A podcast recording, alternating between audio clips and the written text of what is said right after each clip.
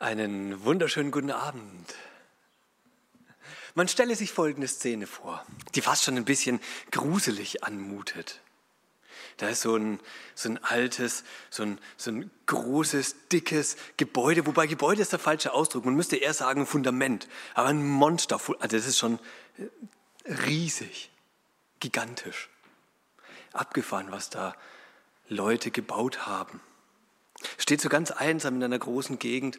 Es passiert nicht allzu viel außenrum. Das Gras überwuchert schon dieses Fundament, wo man merkt, das ist, das ist eigentlich nur ein Rohbau. Das ist noch lange nicht fertig. Und es wurde nie so richtig fertiggestellt. Gras hat alles überwuchert. Die Bäume fangen an, sich ihren Weg zu bahnen. Spinnweben gibt es zuhauf und Geckos laufen auch überall durch die Gegend. Hin und wieder findet man noch einzelne Eimer, vielleicht ein paar Hämmer oder Flaschenzüge oder solche Dinge, die da rumliegen. Einfach liegen gelassen, als Rohbau nicht vollendet. Und wenn man dann aber ein paar wenige Wochen oder vielleicht halbe Jahre, Jahre zu, zurückgehen könnte, dann würde man dort Leute antreffen, Touristen, die vorbeikommen und sagen, boah, das ist hier, Mann, wie schnell die bauen und wie gut die bauen. Die ist äh, so organisiert, ultra, wie die das hinbekommen. Da sieht man verschiedene Gruppen von Leuten, und es waren richtig viele Leute, die einfach nur Mörtel gemischt haben. Nichts anderes als mit ihren Füßen oder Händen oder was auch immer, Mörtel zusammengemischt. Da gab es eine zweite riesige Arbeitsgruppe, die diesen Mörtel und Lehm zusammengepackt hatten, in einen Ofen reingeschoben und dort Ziegel gebrannt haben. Eine dritte Arbeitsgruppe hat dann die Ziegel genommen und die transportiert, vielleicht in einer riesigen Menschenkette oder auf dem Rücken oder auf, auf irgendwelchen ähm, Schlitten oder ich weiß nicht genau wie haben sie hintransportiert an die Stelle, wo sie hin sollten, hatten ein mega Werkzeug benutzt, Flaschenzug, das war der Deluxe-Kran von damals. Und dann ging so seinen Weg. Oben die Maurer haben mega gute Arbeit geleistet. Das war eine richtig gute Stimmung. Die Leute hatten sich verstanden. Das war, war die haben sich richtig gut verstanden. Das war ein, ein riesiges Team, das geleuchtet hat, ihre Augen, wenn man die gefragt hat, hey, was macht ihr denn da? Dann waren die da gestanden, boah, wir bauen einen, ein Ding, das, das reicht bis zum Himmel rauf, bis ganz nach oben hin. Die waren begeistert. Und dann ein paar wenige Wochen oder halbe Jahre später ist es nur wieder Ruine.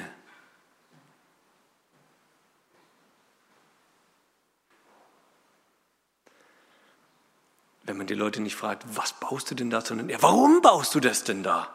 Warum baut ihr so ein, so ein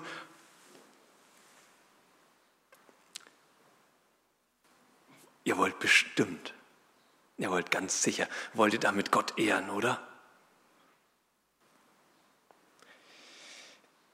Nein, das ist jetzt nicht unbedingt der Sinn und Zweck dieses großartigen Gebäudes. Wir wollen nicht Gott ehren. Ja, okay, ihr wollt vielleicht nicht Gott ehren. Ihr wollt bestimmt, äh, ihr wollt bestimmt Gott finden. Wenn ihr bis nach da oben baut und da oben seid, dann könnt ihr euch mal umgucken, so wie Juri Gagarin das gemacht hat, als er im Weltraum war und dann gesagt hat, auf die Erde gefunkt hat, oh, Himmel ist leer, hier gibt's keinen Gott. Ihr wollt ihn finden. Nein, das stimmt nicht. Du darfst noch mal weiterraten. Da fragt man weiter, okay, ja, ihr wollt nicht Gott finden, ihr wollt ihn auch nicht ehren, ihr wollt bestimmt einen einen, einen riesigen Turm bauen, damit die Menschen dastehen und sagen, wow, riesiges Fundament, Megaturm, me oh, der Himmel, da oben ist bestimmt irgendwo Gott. Wollte, dass die Leute ehrfürchtig dastehen und sagen, oh, ah, wird schon besser. Es geht in die richtige Richtung. Wollt ihr einen Ort haben, um richtig beten zu können, wo die Verbindung zwischen Gott und Mensch so, so greifbar wird? Na, nee, braucht man nicht. Es ist eigentlich, nee. Man könnte die Leute viel fragen, warum sie denn diesen Ort bauen. Der, ich meine, die haben gut gebaut, die waren richtig gut unterwegs. Die haben einen tollen Plan gehabt. Äh, sie haben nur, nur leider das falsche Motiv dazu gehabt. Haben ganz viel ganz richtig gemacht. Handwerklich top. Aber die Motivation war leider die falsche. Wenn man mal versucht zu lesen, was die, die Manager dieses Projekt Himmelwärts, was die da, wie die ihre Leute motiviert haben, dann klingt das ein bisschen seltsam in, in unseren Ohren. Wir würden so nicht mehr reden, aber ähm, damals hatte man eben so geredet oder zumindest so übersetzt. Ich lese mal vor, Vers 4 heißt es, Wohlauf! Lasst uns eine Stadt und einen Turm bauen dessen Spitze bis an den Himmel reiche, damit, und jetzt kommt's, wir uns einen Namen machen. Denn wir werden sonst zerstreut in alle Länder. Damit wir uns einen Namen machen. Wir werden sonst zerstreut und dann, ah, es wäre voll schade, wir wollen doch zusammenbleiben. Hm. Die Leute haben ganz schön geschwitzt. Mega geschwitzt. Die haben, äh, haben sich mit Herzblut da reingehängt. Vielleicht nicht ganz jeder immer, aber die meisten doch dauernd. Eigentlich aus drei Gründen. Zwei stehen ganz offensichtlich da. Der eine, sie wollen sich einen Namen machen. Die wollen sich selber hinstellen und sagen, guck mal, was wir da mega Gutes geleistet haben. Wir sind nicht nur stark, sondern auch noch intelligent. Wir kriegen das Bauwerk technisch hin. Wir rocken dieses Ding. Wir zeigen den anderen Leuten außenrum mal, wer denn hier wirklich das Sagen hat, nämlich mir die wollen sich selber ehren. Sie wollen, dass jeder Touri, der vorbei, nein, dass überhaupt alle Leute Touristen werden und genau dahin gehen, weil das jetzt das Sightseeing-Ding schlechthin ist. Das kurbelt die Wirtschaft an. Da gäbe es bestimmt Verkaufsstände, wo man Selfie-Sticks und ähm, Ansichtskarten und was weiß ich alles kaufen könnte. Gab es damals noch nicht, aber hätte man mit Sicherheit dort gehabt. Die Leute wären ehrfürchtig dagestanden und hätten nicht Gott gesucht,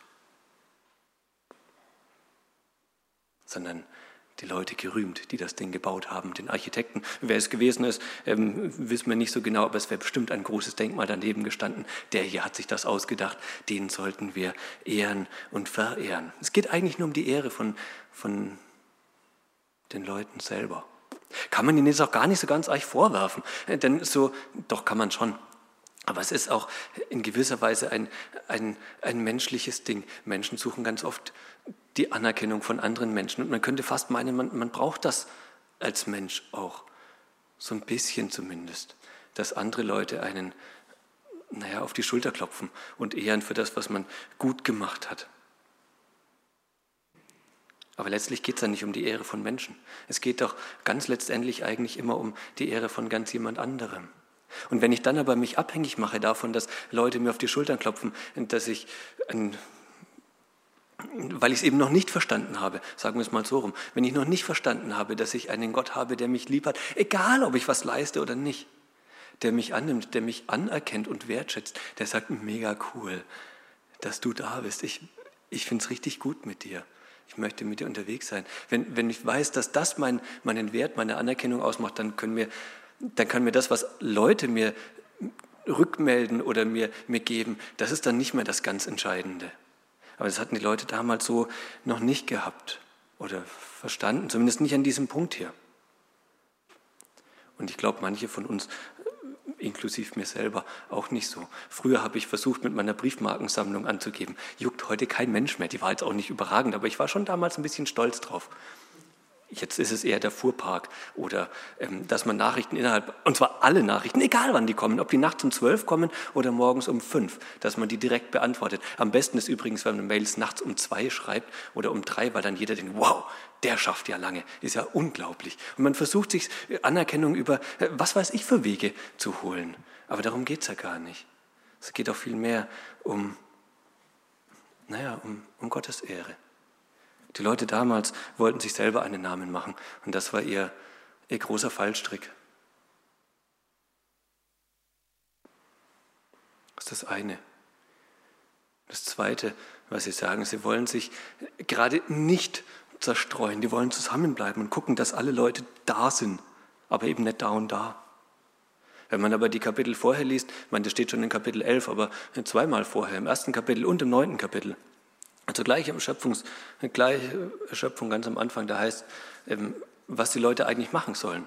Und die sollen ganz schön viel machen. Die sollen fruchtbar sein, sich mehren und die Erde füllen. Auf die ganze Erde, nicht nur diese Ebene in Mesopotamien, diese, diese riesige, große Ebene, die ist schon groß. Die sollen die ganze Erde füllen. Gott will nicht Zerstreuung in dem Sinne, aber dass die ganze Erde voll ist. Dann kommt Sintflut und sowas. Äh, die Menschen sind wieder alle irgendwie dezimiert auf ein paar ganz wenige, zwei Hände voll reichen, um sie alle zu zählen. Und was sagt er den Leuten dann, als sie rauskommen aus der Arche? Kapitel 9. Er sagt nochmal das Allergleiche. Seid fruchtbar, mehrt euch, füllt die Erde. Und was sagen die Leute hier? Wir wollen zusammenbleiben. Wir, wir zerstreuen uns doch nicht. Wir sind doch nicht doof. Wir haben uns doch lieb. Ist doch viel cooler, wenn wir zusammenleben.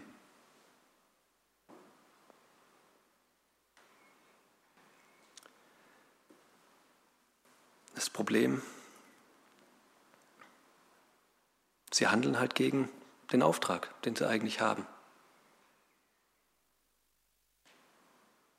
Und das Dritte, das steht jetzt gar nicht so ganz direkt da, aber ähm, es, wird, es wird deutlich, und es widerspricht so ein bisschen den, den ersten beiden Sachen, was ich gerade gesagt habe. Es geht nicht, nicht nur um die eigene Ehre, sondern das, was die gebaut haben. Ich habe mir immer so vorgestellt, das ist eigentlich wie so ein, so ein der, der, schiefe Turm von Pisa, nur eben nicht ein schief, sondern gerade so ein ganz großer Turm. Aber faktisch war es höchstwahrscheinlich ein, man nennt diese Dinge Zikurat, ein Bild ist an der Leinwand. Von den Dingern da gab es dort ganz schön viele.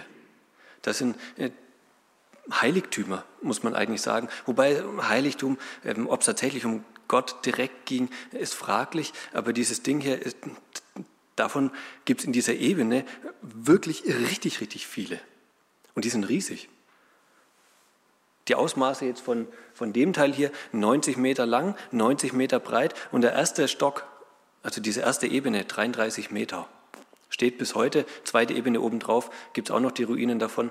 Und dann hat man, oder geht man davon aus, von dem, was man hört, das Ding hatte jetzt fünf Ebenen. Ne, vier sind es, glaube ich, auf dem Bild. Ähm, aber da gibt es unterschiedliche Sachen. Bis zu 100 Meter wurden die Teile hochgebaut. Mega. Wenn man die Kirchtürme anschaut, die sind auch schon hoch, aber auf 100 Meter kommen die meisten nett. Und jetzt haben wir aber einen richtigen Kran. Die hatten nur Flaschenzug und andere Dinge. Gigantisch, was die da geleistet haben. Mega. Und ganz oben, dieses Ding ganz oben drauf, diese kleine Mini-Plattform, die war dann meistens tatsächlich für einen Gott bestimmt, um ihn, um ihnen eine Möglichkeit zu geben, aus dem Himmel herabzukommen, dort zu landen sozusagen. Jetzt war das blöderweise aber nicht für Jahwe, wo man sagen würde, ja, wenig, sie haben zumindest ein bisschen was kapiert, sondern die wurden alle ausnahmslos für Marduk gebaut, den Gott, der dort in dieser Gegend eben angebetet wurde. Und man könnte stark vermuten, dass sie das hier nicht anders gemacht haben. Warum sollten die einen, einen Tempel, eine Tempelanlage für Jahwe bauen, wenn alle anderen für Marduk gebaut wurden? Warum sah der wahrscheinlich so aus und nicht so schiefe Turm von Pisa, nur in gerade mäßig? Steht er nicht da? Weil auf Sumerisch in der, also die Sumer, das waren die Leute, die dort gewohnt haben vor den Babyloniern, die hatten ähm, einen tollen Namen für diese Dinger. Wenn man den übersetzt, äh, dann heißt das äh, ein Haus, das das Fundament von Himmel und Erde ist, dessen Spitze bis in den Himmel reicht. Ein langer Name. Aber ein Name ist genau das, was die hier bauen wollten. Ein Haus, dessen Spitze bis in den Himmel reicht. Allein von dem, was, was ihr Vorhaben ist, ist eigentlich völlig klar, okay, die bauen so ein Ding, wie, wie es dort noch viele andere auch gegeben hat. Vielleicht ein bisschen größer noch, um sich noch mal mehr hinzustellen und zu sagen, ja, es gibt, es gibt schon einige davon. Aber wir haben jetzt den Dom, die Kathedrale, das Riesending davon. Und obendrauf dann ein Heiligtum für Marduk. Jetzt hat man oft probiert, dieses Teil zu lokalisieren, äh, tatsächlich zu finden. Man, man weiß es nicht. Vielleicht hat man es schon gefunden, aber um genau das Biblische hier zu finden, das ist unmöglich geworden. Man weiß es nicht, welches von den vielen Dingern das jetzt tatsächlich gewesen ist. Aber dass es so eins gewesen ist, da spricht archäologisch schon ganz schön viel dafür. Und interessanterweise die Archäologe, Archäologen, die jetzt mit dem Glauben gar nicht viel zu tun haben, die sagen, das hier, was hier in der Bibel steht, klingt äußerst realistisch.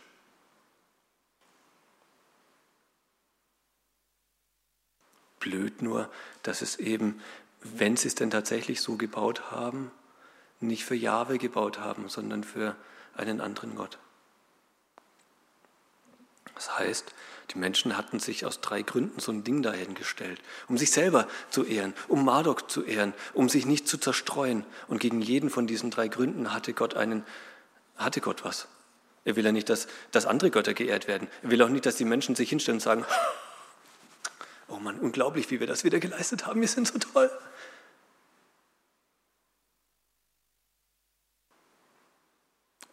Was ist dann die Konsequenz? Was wäre eigentlich völlig logisch, was dann passiert? Was ist aus Gottes Sicht das, was normal wäre, wenn das jetzt kommt? Es kommt noch ein kleines Zwischenteil. Da heißt in Vers 5, ziemlich witzig, ähm, irgendjemand muss wohl Gott gesteckt haben, dass die Menschen da was vorhaben zu bauen. Die haben ja schon ganz schön viel gebaut. Und dann heißt es hier so schön, oh, echt? Ach krass, die Menschen bauen da unten was Riesiges, was bis zum Himmel reicht. Oh, da muss ich direkt mal runtergehen, sonst kann ich das von hier oben gar nicht sehen. Und er fährt hernieder, um sich mal umzuschauen, haben die Menschen tatsächlich schon angefangen, was zu bauen? Ich kriege das gar nicht mit, so klein ist das noch. Und dann aber, als er es mitbekommen hat, jawohl, die wollen tatsächlich da was bauen, was macht Gott dann dagegen? Vernichtung wäre eigentlich korrekt. Nicht, dass er was gegen, äh, gegen Wolkenkratzer hätte. Ich glaube, Wolkenkratzer kratzen Gott nicht. Die Wolken vielleicht, aber ihn selber nicht. Und gegen Türme direkt hat er auch nichts. Aber wenn sich Menschen wichtiger nehmen, als sie sind, äh, dann muss Gott einschreiten. Und wenn die Menschen nicht nur sich selber wichtiger nehmen, als sie sind, sondern auch noch gegen ihn selber sind, und für andere, dann ist er ganz oft eingeschritten in der späteren Geschichte Israels. Und an der Stelle tut das auch. Vernichtung wäre das völlig logische, ein großes Gericht über die Leute halten. Er vernichtet sie nicht ganz, sondern, wir haben das schon öfter mal gehört, er verwirrt einfach die Sprachen.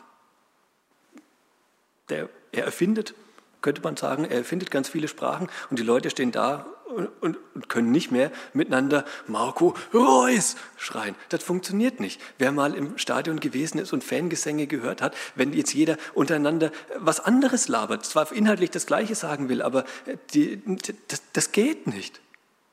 Sprache verbindet, wenn sie die gleiche Sprache sprechen. Fangesang im Stadion, mega gutes Beispiel. Man hat vor ein paar Jahren auf Demos immer wieder einen Satz gehört, den Leute stumpfsinnig vor sich hingeschrieben haben, wir sind das Volk. Das hat die Leute, da kann man stehen zu dem Satz, wie man will, aber das hat die Leute, die auf der Demo waren, vereint. Das hat die zusammengeführt. Völlig unterschiedliche Leute. Die Leute im Stadion das Bayernlied, die Bayernhymne singen. Das schweißt zusammen. Dann kann man sich umarmen vor Glück. Und jetzt kommt Gott her und ver, verwirrt die Sprachen. Dann blicken sie es eben nicht mehr. Dann kann man nicht mehr miteinander reden. Dann wird Kommunikation auf einmal unmöglich. Dann mussten sie das Ding einstellen. Da, wo, wo Kommunikation nicht mehr möglich ist, kann ich keine großartigen Sachen mehr machen. Da kann ich auch keine kleinen Sachen mehr machen. Da kann ich eigentlich fast nichts mehr machen. Heutzutage schon. Wir haben ja Google und den Google Translator. Mit dem geht manches schon noch erwähnen. Hatten die aber nicht. Die haben sich einfach nicht mehr verstanden. Und dann, wenn man nicht mehr miteinander reden kann, ist es eigentlich normal, dass man sich dann irgendwie abkapselt.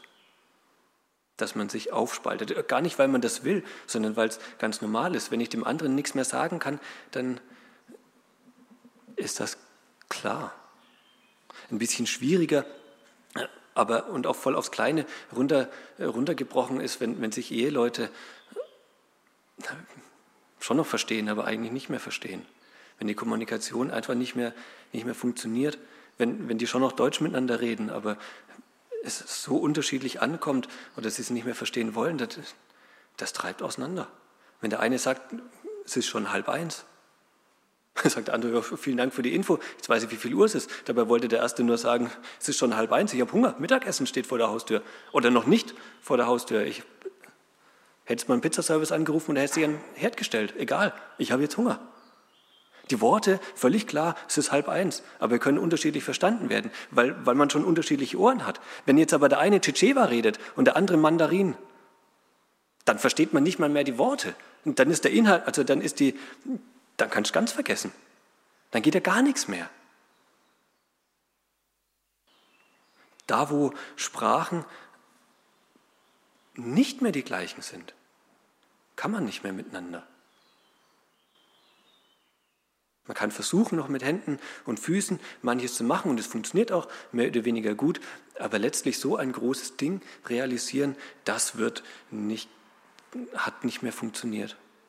Also völlig klar, sie lassen dieses Bauwerk sein. Gott hat sein Ziel erreicht, nicht indem er die Leute wieder vernichtet, sondern indem er einfach nur erfinderisch ist, Sprachen gibt.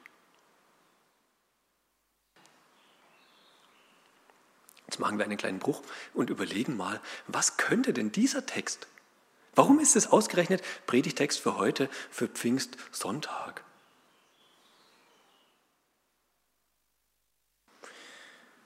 Ähm, wir haben vorher ein Lied gesungen. O komm, du Geist der Wahrheit.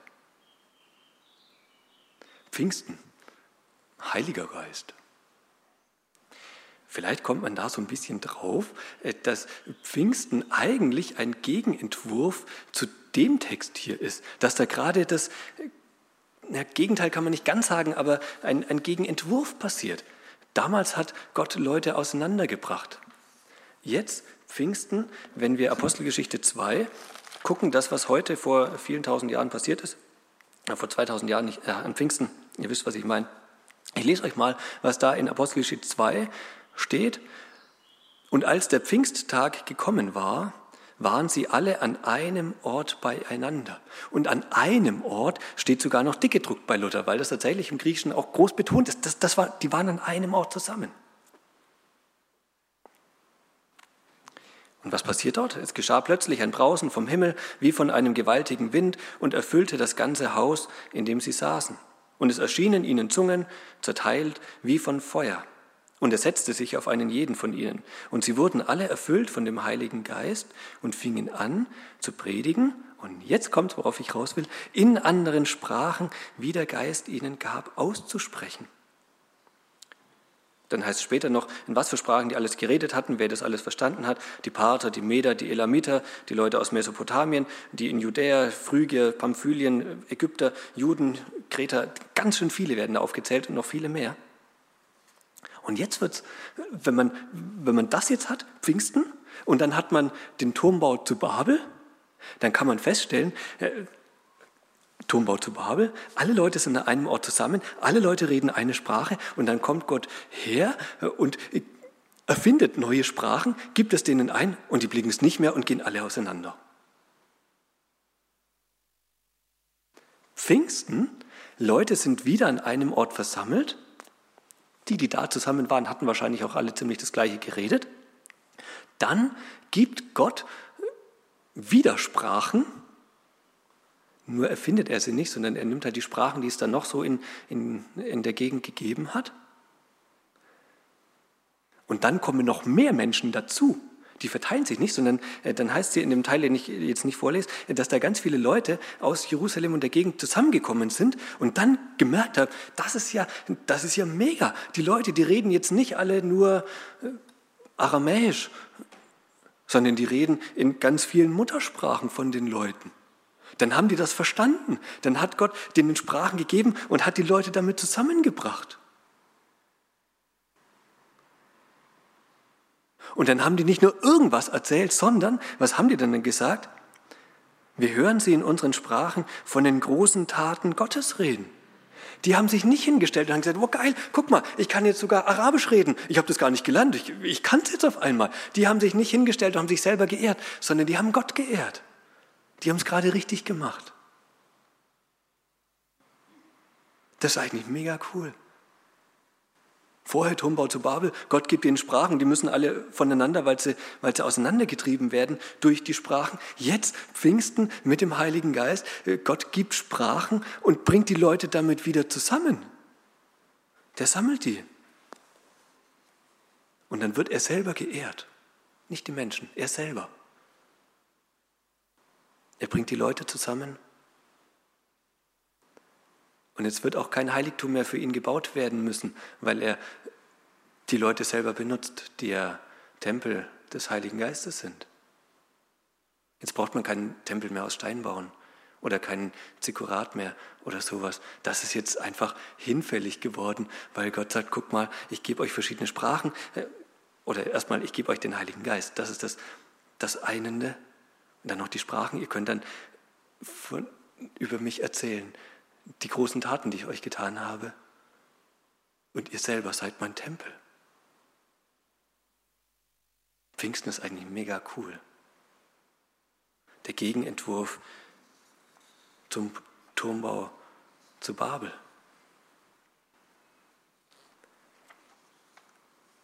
Jetzt habe ich mir gedacht, eigentlich wäre es ja noch viel cooler, wenn die Leute nicht nur irgendwie so eine, eine Muttersprache äh, oder das ganz viele verschiedene Muttersprachen gegeben hätte, sondern wenn Gott es gemacht hätte, dass die Leute jetzt alle eine Sprache sprechen. Vielleicht eine ganz neue oder vielleicht alle Hebräisch oder egal oder Esperanto oder Englisch, wurscht, kein Chinesisch, das ist ganz schön kompliziert, aber irgendwie, wenn alle eins reden würden, das wäre nochmal mega cooler. Aber war jetzt nicht so. Und wenn man dann aber noch mal ein bisschen weiter nach hinten blättert, so letztes Buch der Bibel, dann findet man ja da die Offenbarung. Und wenn man da durchblättert, dann kommt man drauf, dass da ganz schön viele Lieder gesungen werden und ganz schön viele Leute Gott anbeten werden. Da werden mal 144.000 genannt, die mal ein Lied singen. Da werden 24 Älteste genannt, da werden Engel genannt, da werden, äh, da werden eine riesige Schar aus allen Völkern, Nationen und Sprachen genannt. Und die singen alle ein Lied. Immer unterschiedliche Lieder, aber ein Lied. Es wird jetzt leider nicht genannt. Ich habe lange gesucht, aber es leider nicht gefunden, wo es dann heißt, die haben alle eine Sprache. Das fände ich noch die Krönung von allem. Ist jetzt leider nicht so. Ich stelle es mir so vor, dass man dort im Himmel, wenn es dann mal so ist, alle eine Sprache, vielleicht Fränkisch, glaube ich nicht, aber vielleicht, vielleicht irgendeine eine göttliche Sprache sprechen. Das wäre mega cool. Vielleicht sprechen aber auch manche Mandarin und manche Tschetschewa und manche Deutsch und manche Schwäbisch. Man weiß es nicht. Egal wie, dort wird auf jeden Fall dann das Ende vom Sprache lernen sein und das Sprache trennt. Dort wird es die Einigung, die Einung, die Innigkeit, die Einheit schlechthin geben. Vor dem Thron Gottes zusammengebracht durch den Heiligen Geist. Und dort wird dann ganz ausschließlich nur noch Jahwe geehrt werden. Da wird keiner, keiner mehr auf die Idee kommen zu sagen, ich rühme mich selber für irgendwas. Dort wird dann das, was am Turmbau auseinandergebracht wurde, weil es die Menschen nicht geblickt hatten, das gibt es dann dort nicht mehr im Himmel. Da ist dann alles einig auf diesen einen Gott hin. Das wird mega cool. Angefangen mit Pfingsten. Wir leben gerade in der Zeit dazwischen, zwischen Pfingsten und diesem neuen, haben aber schon Heiligen Geist. Ich kann jetzt nicht in allen Sprachen der Welt reden, das funktioniert nicht. Ich habe jetzt auch keine Sprache eingegeben bekommen, wo ich sagen könnte, cool, ich kann jetzt auf einmal mega gut Spanisch oder sowas. Das ist leider nicht passiert. Ich muss den selber noch lernen. Aber wenn ich das denn lerne, dann Fremdsprachen, dann will ich mich nicht darüber ärgern, sondern vielmehr sagen, ach cool, habe ich halt noch eine Sprache mehr, in der ich Gott loben kann. Denn darum geht es ja eigentlich.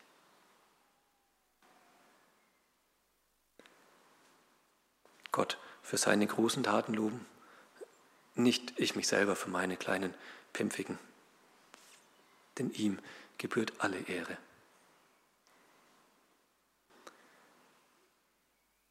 Ich bete.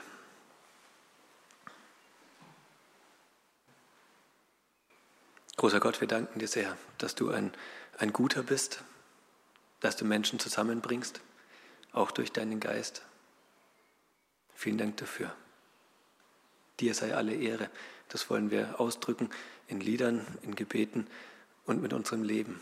Und er hilf uns dazu, dass wir das immer wieder tun. Du bist und bleibst der Einzige, dem Ehre gebührt. Und da, wo wir selber manchmal nach Anerkennung streben, da Schieb uns einen Riegel vor und mach uns so gewiss in dir, dass wir das gar nicht mehr nötig haben, auf das zu hören, was, was oder auf, von dem abhängig zu sein, was andere Menschen uns Gutes sagen oder antun. Wir wollen einzig und allein von dir abhängig sein. Wir freuen uns darauf, wenn wir mal dann im Himmel beide sind und dir nur noch großartige Lieder singen werden. Und halt bis dahin danken wir dir dafür, dass du uns begleitest, dass du mitgehst in die guten und die schlechten Tage. Dass du der bist, der treu ist, der zu uns steht und der uns zusammenstellt. Vielen Dank dafür. Amen. Wir singen miteinander im Herzen oder ähm, lassen uns vorsingen. Und vielleicht könnte man sagen, Fangesänge in der, im, im Stadion sind ja schon auch mega cool. Und das Singende, das Einende, das fehlt hier schon, aber irgendwann kommt es wieder. Wahrscheinlich sogar vor dem Himmel noch, dass wir miteinander singen können und auch da dann zusammengeschweißt werden und sagen, auch das verbindet uns.